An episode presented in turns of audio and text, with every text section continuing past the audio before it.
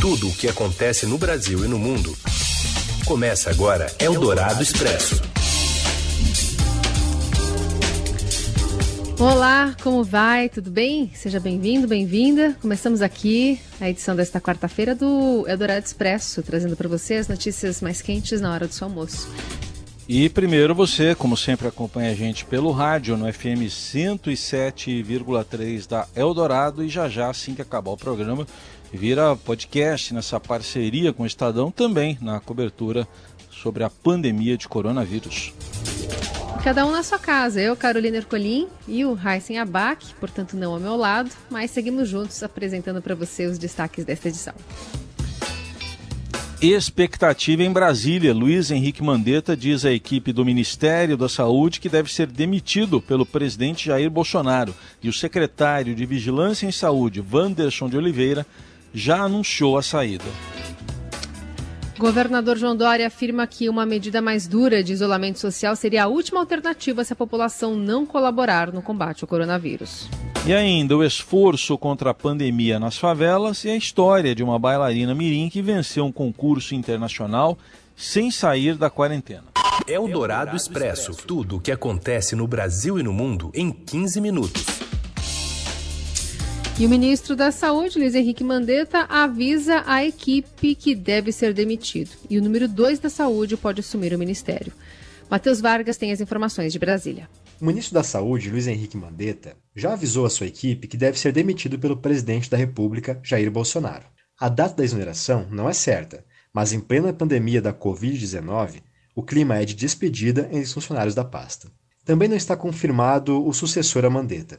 Há vários nomes que circulam entre integrantes do Ministério da Saúde e também da indústria de possíveis sucessores. Uma solução provisória, segundo integrantes do governo, seria colocar o número 2 do ministério, o secretário executivo João Gabardo, no cargo de ministro. A leitura é de que a troca seria menos traumática para o momento do que apostar no deputado Osmar Terra, por exemplo, que é radicalmente contra a estratégia de isolamento para combater a Covid-19, como hoje defende o Ministério da Saúde. Gabardo já foi secretário de Osmar Terra na década de 90, quando o agora deputado federal era prefeito de Santa Rosa, no Rio Grande do Sul. O número 2 do ministério também tem bom diálogo com o ministro da Cidadania, Onyx Lorenzoni, e é visto como um apoiador de Bolsonaro. Ele chegou a fazer campanha ao atual presidente nas eleições de 2018. A briga entre Bolsonaro e Mandetta se arrasta já há semanas e desgasta, inclusive, os próprios funcionários da pasta e também integrantes do governo, que até já admitem que é melhor ter logo um ponto final nessa disputa. O que divide Bolsonaro e Mandetta são estratégias sobre combate ao novo coronavírus. O presidente defende medidas mais brandas, um isolamento social seletivo apenas para idosos e doentes crônicos. Ele também é um defensor ferrenho do uso da cloroquina um medicamento ainda sem comprovação de eficácia para pacientes que têm sintomas leves até mesmo da doença. Já Mandetta e sua equipe pedem um isolamento social mais amplo, como tem feito a maioria dos governadores. Ele também é mais cauteloso no uso de medicamentos à base de cloroquina e hidroxicloroquina. Ele afirma que é preciso ter cautela, pois o medicamento ainda não tem comprovação científica sobre a eficácia e a segurança, principalmente aos pacientes. O Ministério da Saúde hoje recomenda o uso apenas para pacientes internados, ainda que médicos possam receitar o medicamento a pacientes mais leves. Eldorado Expresso. É, e o enfermeiro epidemiologista Wanderson de Oliveira foi o primeiro a pedir demissão. Ele é o atual secretário nacional de Vigilância em Saúde, também apontado como um dos principais formuladores da estratégia do Ministério da Saúde para enfrentar a Covid-19. Em carta enviada mais cedo aos colegas, Oliveira afirmava que entregaria o cargo junto da saída do ministro Mandetta, mas antecipou o pedido de demissão. O Ministério da Saúde não informou quem assumirá a secretaria. Nessa carta enviada a colegas nesta quarta-feira, ele afirma que teve reunião com Mandetta e sua saída estava programada para as próximas horas ou dias. Oliveira diz que até uma demissão de Mandetta pelo Twitter pode ocorrer. Wanderson tinha um perfil técnico, é servidor enfermeiro epidemiologista do Hospital das Forças Armadas, há 16 anos cedido ao Ministério da Saúde. Atuou em Copas, Olimpíadas, epidemias de Zika e influenza. Eldorado Expresso. E prefeitos discordam da partilha do socorro né, proposto pelo governo aos estados e municípios e defendem a proposta aprovada pela Câmara dos Deputados. Você acompanha mais informações com o Murilo Alves. Oi, Raíssen, oi, Carol. A proposta de ajuda para estados e municípios é, enfrentarem os efeitos do novo coronavírus continua causando polêmica. São dois os principais pontos. O primeiro é o impacto. O texto que a Câmara aprovou na segunda-feira prevê a cobertura integral pela União das perdas com ICMS, que é um imposto estadual, e ISS, que é um imposto municipal, de maio a outubro deste ano. Hoje, o Ministério da Economia apresentou a fatura. Seriam precisos 93 bilhões para recompor a perda em 30%. Ou seja, se estados e municípios arrecadarem 30% a menos neste ano, na comparação com 2019, a União teria que desembolsar 93 bilhões para recompor. Outro ponto polêmico é em relação à divisão desses recursos. Pelo texto aprovado na Câmara, a divisão é feita de acordo com quem arrecada mais. Então, municípios e estados que arrecadam mais receberiam mais recursos da União. O Ministério da Economia criticou essa divisão, porque acredita que dessa forma 80% dos recursos vão ser direcionados a estados que hoje já são mais ricos. E propôs uma nova forma de dividir, a divisão de acordo com o volume da população ou seja, estados e municípios com mais, mais populosos, com mais população, receberiam mais. Essa nova divisão proposta pelo Ministério da Economia foi criticada pela Frente Nacional dos Prefeitos, que afirmou que é preferível dividir de acordo com a arrecadação, da forma como foi proposto ali no projeto da Câmara. Para tentar evitar que o projeto da Câmara seja aprovado no Senado e passe a vigorar, caso seja sancionado pelo presidente, o Ministério da Economia propôs um novo projeto, uma nova ajuda para estados e municípios, mas o volume total dos recursos novos seria da ordem de 77 bilhões, sendo 37,4 bilhões em parcelas que seriam suspensas das dívidas de estados e municípios com a União e com bancos públicos e 40 bilhões em transferências diretas para os governos regionais. Eldorado Expresso. E o Pará alega aglomerações, pede fim da exigência de regularização do CPF para pagar o auxílio emergencial. Matheus Lara traz os detalhes. Olá, Raíssen, olá, Carol. É, em meio à pandemia de coronavírus no país, o estado do Pará tem tido problemas com filas e aglomerações de pessoas em agências de correios e na sede da Receita Federal. O motivo é que essas pessoas buscam regularizar seus CPFs para que possam receber o auxílio emergencial de 600 reais do governo federal. Diante desse problema das filas, né, o governo do estado foi à justiça na terça contra a União pedindo a suspensão dessa exigência, dizendo que, primeiro, pedir CPF atualizado por decreto é ilegal e, segundo, que isso pode ser feito a posteriori, que o momento da pandemia exige uma interpretação adequada a essa situação extraordinária. A regularização abrange mudanças como atualização de número de título eleitoral, endereço, nome da mãe, além da emissão do documento para quem ainda não tem. A ação foi movida pela Procuradoria-Geral do Estado, que até agora registrou 384 casos da Covid-19. Na terça, o governador do estado, Helder Barbalho, testou positivo para o novo coronavírus. Eldorado Expresso. O governador de São Paulo, João Dória, disse hoje que tentará convencer a população sobre a necessidade de aumentar o isolamento social antes de tomar medidas mais duras para restringir a circulação de pessoas. Em entrevista aqui à Rádio Dourado, ele afirmou que a tomada de medidas restritivas, como a prisão e a multa, seria uma última alternativa. A situação de endurecimento ela é uma alternativa, mas ela é a última delas. Eu, eu, declarei isso na semana passada. Eu não gostaria, como governador, de ter que declarar que uh, vamos ter que prender pessoas pelo fato de estarem fazendo aglomerações. Uh, o direito de ir e vir, isso está assegurado, evidente. As pessoas que saem para irem uh, a um supermercado, a um mercado, a uma farmácia, a uma oficina, uh, elas têm direito de fazer isso. Aliás, é a forma de se abastecerem uh, e manterem uh, as suas vidas e as suas casas abastecidas. O que nós não podemos admitir é aglomerações de pessoas ou comércio irregular. Dória destacou que uma das ações já em andamento é a fiscalização pelas prefeituras com multa contra estabelecimentos comerciais que desrespeitam a proibição de funcionamento. O índice de isolamento social, considerado ideal, é de 70%, e na última medição, que foi na segunda-feira, divulgada ontem, a adesão estava em 50%. Segundo o governador paulista, um eventual endurecimento das medidas vai depender de uma avaliação técnica do grupo de enfrentamento à pandemia no estado. É, nós temos que tentar pelo convencimento. Essa é, é, é a nossa orientação, mas sempre lembrando, se formos, uh, se for necessário, por orientação da ciência, dos médicos que compõem o Comitê de Saúde do Governo de São Paulo, liderado pelo doutor Davi Wip, teremos que uh, usar outras medidas. Mas, antes disso, vamos tentar uh, motivar e convencer as pessoas de que isso é a melhor opção para garantir as suas vidas. O isolamento social, ficar nas suas casas, é a forma correta de se proteger.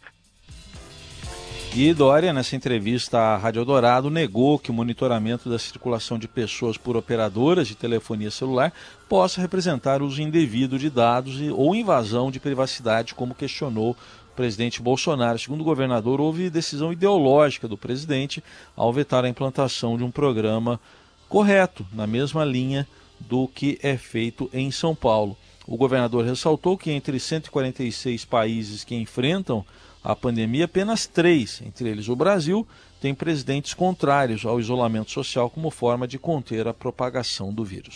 Eldorado Expresso.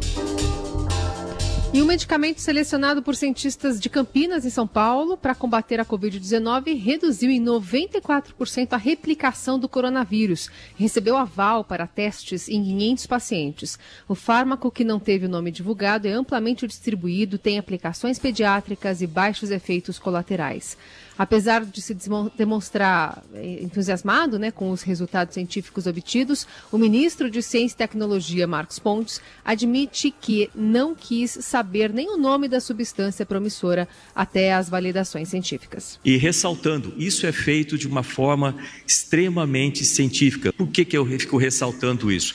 Para que a gente não tenha dúvida.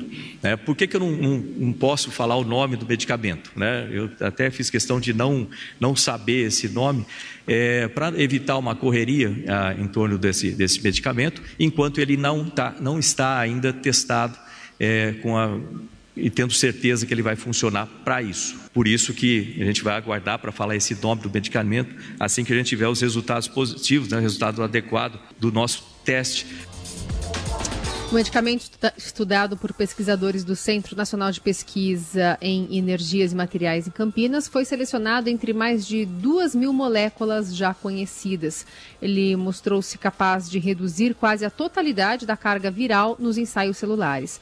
Os testes em humanos para tratamento da Covid-19 serão realizados em outra instituição, no âmbito também da rede vírus do Ministério da Ciência e já foi aprovado pelo Conselho Nacional de Ética em Pesquisa. Seu dinheiro em ação. Os destaques da Bolsa, com Vitor Aguiar. Oi, Vitor, boa tarde. Oi, Raíssa, boa tarde. Boa tarde, Carol. Boa tarde, ouvintes. Tudo bem? Oi, boa tarde. Tudo bem. E hoje é dia de bolsa cair e dólar subir. Como é que está a situação agora? Pois é, bolsa, é dia da bolsa cair, né? A bolsa veio de dois, duas sessões em alta, mas ela abriu em baixa hoje, tem mantido no campo negativo. Agora o Ibovespa vai recuando 1,33% no nível dos 78.857 pontos. No mercado de câmbio, o dólar segue subindo, só que o dólar ele já vinha aí de duas altas consecutivas, então essa é a terceira alta seguida da moeda americana. Nesse momento, vai subindo mais 1,27%. Com isso, já aparece ali na faixa de R$ 5,25. E o que está endossando é, esse humor ou mau humor dos investidores? Olha, Carol, tem coisas tanto lá fora quanto aqui dentro, né? Começando pelo exterior, a gente vê que o mercado ele está muito receoso com alguns dados referentes à economia dos Estados Unidos, né? Mais cedo foi divulgado o resultado aí das vendas no varejo em março e aí a gente teve uma queda de mais de 8% em relação a fevereiro, o que é aí a maior queda de toda a série histórica do Departamento de Comércio dos Estados Unidos. Claro que esse resultado foi fortemente influenciado pelo surto do coronavírus, né? Com o comércio fechado, as pessoas em casa, naturalmente as vendas no varejo elas são impactadas e aí isso, na verdade, é mais um fator que se soma a um quadro aí muito preocupante nos Estados Unidos. Né? A gente tem visto que a economia americana ela tem sido muito impactada pelo surto da doença. A gente já viu aí uma explosão no desemprego e agora os dados de vendas no varejo confirmam esse quadro aí de economia bem mais fraca lá nos Estados Unidos. Aqui no Brasil, todo mundo está de olho lá em Brasília, né? Ah, a gente tem um cenário bastante turbulento e todo mundo está aguardando para ver se tem alguma atualização nessa, nesses atritos entre o ministro da Saúde, o Mandetta, e o presidente Jair Bolsonaro, né? Uh, desde o início do dia cresceram os rumores de que uma demissão do Mandetta seria iminente, então o mercado todo está de olho nisso e está de olho também no Congresso, ali nas discussões relativas ao pacote de auxílio emergencial, de auxílio financeiro para estados e municípios. O projeto agora precisa ser votado pelo Senado. Seguimos acompanhando no seudinheiro.com. Obrigada, Vitor. Eu que agradeço, gente. Um abraço, até mais. Você ouve Eldorado Expresso. De volta com as principais notícias desta quarta-feira. O presidente do Tribunal de Justiça de São Paulo defende seriedade no isolamento social. Detalhes com a repórter Pepita Ortega. Boa tarde, Heisen. Boa tarde, Carol. Na avaliação do desembargador Geraldo Francisco Pinheiro Franco, presidente do Tribunal de Justiça de São Paulo, o isolamento social deve ser tratado com seriedade e o momento é de cumprir as recomendações de médicos e cientistas. Pinheiro Franco colocou 40 mil servidores, 3 mil magistrados e 15 mil colaboradores da Corte Paulista em trabalho remoto em meio à pandemia do novo coronavírus. O desembargador destaca que o Estado precisa ser duro com o cidadão que não cumpre com os seus deveres e coloca em risco a sociedade, mas vê a responsabilidade legislação penal como absoluta exceção. Em entrevista ao Estado, ele pediu conscientização, afirmando o seguinte: ou seguimos o norte dado, ou adoeceremos mais facilmente. Simples assim. E além do mais, temos que respeitar o próximo. O que se quer, o que se deseja, é que todos tenham a responsabilidade de evitar a disseminação do vírus, que é rápida, volumosa e fácil. Pinheiro Franco também abordou o volume e a rotina de trabalho do Tribunal de Justiça de São Paulo em meio à pandemia do novo coronavírus, destacando a responsabilidade dos servidores e magistrados de ajudar a população neste momento crítico. Desde o dia 16 de março, quando o trabalho remoto na Corte Paulista foi iniciado, até esta segunda, dia 12, foram produzidas 1 milhão e 900 mil decisões. Eldorado Expresso. Uma versão desidratada da medida provisória que criou o programa Verde e Amarelo chega ao Senado. O texto aprovado ontem pela Câmara teve excluída a possibilidade de trabalho aos domingos para os empregados. Além disso, a proposta principal elevou os encargos para as pessoas contratadas na nova modalidade, como a alíquota de contribuição do FGTS, que subiu de 2% para 8%. Caso os senadores não votem a MP até a próxima segunda-feira, ela perderá a validade. Empregos também serão um grande entrave para o crescimento do país. Para o FMI, o PIB do Brasil vai cair cinco vezes mais que a média dos emergentes em 2020. A previsão é de queda de 5,3%, um tombo né, em 2020, com crescimento previsto em 2,09% no ano que vem. Eldorado Expresso. A adoção de uma série de medidas contra o novo coronavírus em favelas poderia diminuir a pressão sobre o sistema de saúde e salvar até 26 mil vidas no estado de São Paulo e até 15 mil no Rio. Entre elas está a redução até pela metade da densidade demográfica, criar estruturas de saneamento emergenciais e oferecer produtos de higiene. Os cálculos são de um, um, grupo de pesquisadores especialistas em modelagem de dinâmica de sistema que se uniram ao coletivo Favelas contra o Coronavírus. Enquanto o governo não traz soluções, Paraisópolis vai colocar em funcionamento até amanhã duas casas de apoio para abrigar moradores diagnosticados com a Covid-19 que convivem em suas residências com grupos de risco. Moradores também criaram uma estrutura de guerra que conta até com o presidente de rua para monitorar a saúde da população. Eldorado Expresso. Em reunião com a CBF, clubes decidem por mais 10 dias de férias aos elencos. Robson Morelli explica para a gente. Olá, amigos! Hoje eu quero falar de uma decisão importante da CBF em relação ao futebol aqui no Brasil. As férias dos jogadores foram estendidas por mais 10 dias. Uma decisão entre eh, os órgãos competentes, com a participação da CBF e dos representantes de todos os clubes, eh, decidiram por esticar as férias dos jogadores. As férias dos jogadores foram dadas a eles no dia 1 de abril é, por 20 dias. Eles vão ficar parados por 20 dias. É, existia a possibilidade de já estender esses 10 dias. E isso foi feito, essa decisão foi tomada ontem à noite numa reunião é, para que o, os jogadores fiquem parados, fiquem em casa, fiquem de férias por 30 dias. Então, todo o mês de abril é, não terá nenhuma atividade é, com esses jogadores. Jogadores das séries a e séries B, né? Quase o Brasil todo, né? É, três clubes ainda não assinaram essa determinação. São três clubes do Rio de Janeiro: Flamengo, Botafogo e Vasco. Eles estão decidindo, junto com a Federação Carioca, é, a possibilidade, a possibilidade de retomar o campeonato é, do Rio de Janeiro. Ainda não está nada certo, ainda não está nada decidido.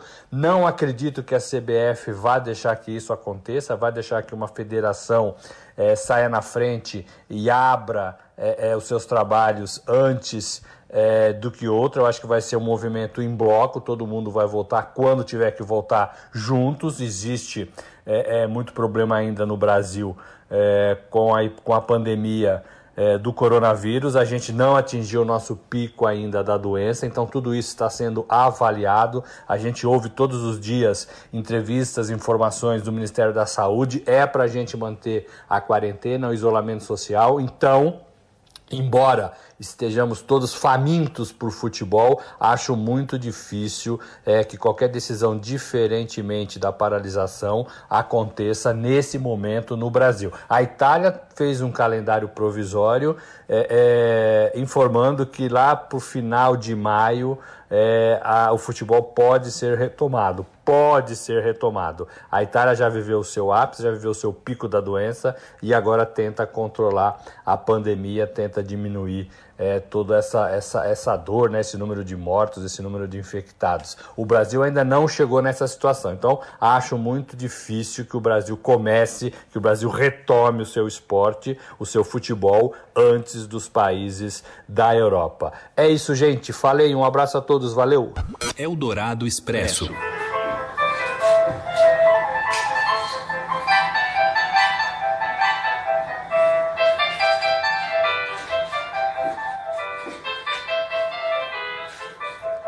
Acho que dá para ouvir de fundo uns passinhos aí, né? E arrastar o sofá da sala para dançar em tempos de quarentena tem um outro significado para Sofia Eringer, de 11 anos, e foi rodopiando no espaço entre a televisão e as poltronas da casa dela, em Belo Horizonte, que a bailarina conquistou o primeiro lugar no concurso mundial Dance Off, promovido pelo Royal Academy of Dance em Londres é, o concurso foi criado para estimular que bailarinos continuem é, dançando, mesmo que em tempos de pandemia. O prêmio é um par de sapatilhas e esse par é assinado pela primeira bailarina do Birmingham Royal Ballet, a Celine Gittens, e tem também como prêmio uma aula online com a professora inglesa que mandou um vídeo com essa boa notícia aí para a Sofia. But that winner is Sofia Heringer from Brazil. And congratulations, you did a wonderful job. Such beautiful poise from beginning to end of your solo, and also a beautiful classical line. Tá aí, ela foi parabenizada pelo maravilhoso trabalho, né? E ficar em casa nunca foi obstáculo para a menina, a Sofia de 11 anos. Segundo os pais, ela treina diariamente e se empenha para ser uma boa dançarina. O pai chegou até a montar barras lá na casa para que a filha pudesse treinar. Momento fofo, né? Mais um momento fofo aqui no Expresso, no Eldorado Expresso, né, Carol? É isso, um momento fofo, né? E como cada um enfrenta de uma forma, né, o isolamento, como cada um pode, né? Mas a Sofia de 11 anos demonstra determinação e está empenhando o tempo dela no sonho, né, que é ser uma grande bailarina. E assim a gente encerra esse Dourado Expresso de hoje. Amanhã tem mais. Uma ótima quarta-feira. Tchau, gente. Um bom dia, uma boa, boa tarde para todo mundo. Se cuidando em casa e até amanhã.